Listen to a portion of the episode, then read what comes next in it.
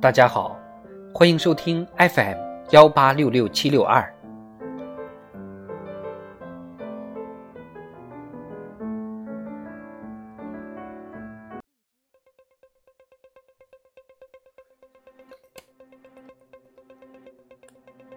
人民论坛，好好先生并不是真正的好人。辛世红。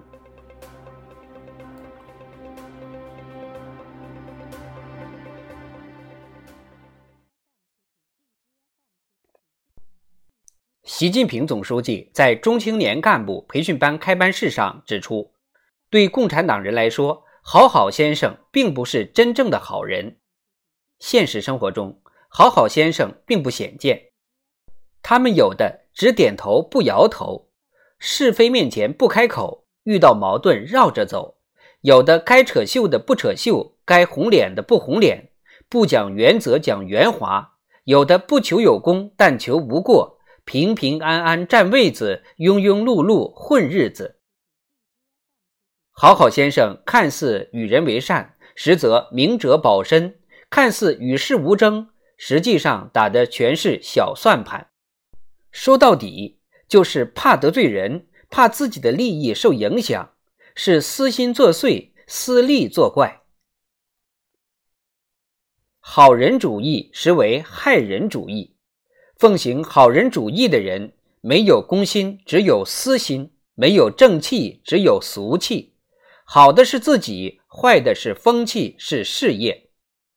一团和气，好好先生，你好我好大家好，这不是团结，而是涣散，也是一种麻痹。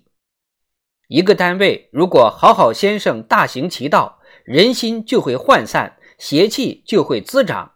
各种团团伙伙、是是非非，就会剪不断、理还乱，就会让千里马歇步，老黄牛吃亏。你在消极腐败现象面前当好人，在党和人民面前就当不成好人，二者不可兼得。习近平总书记的这一重要论述，令人深思，发人深省。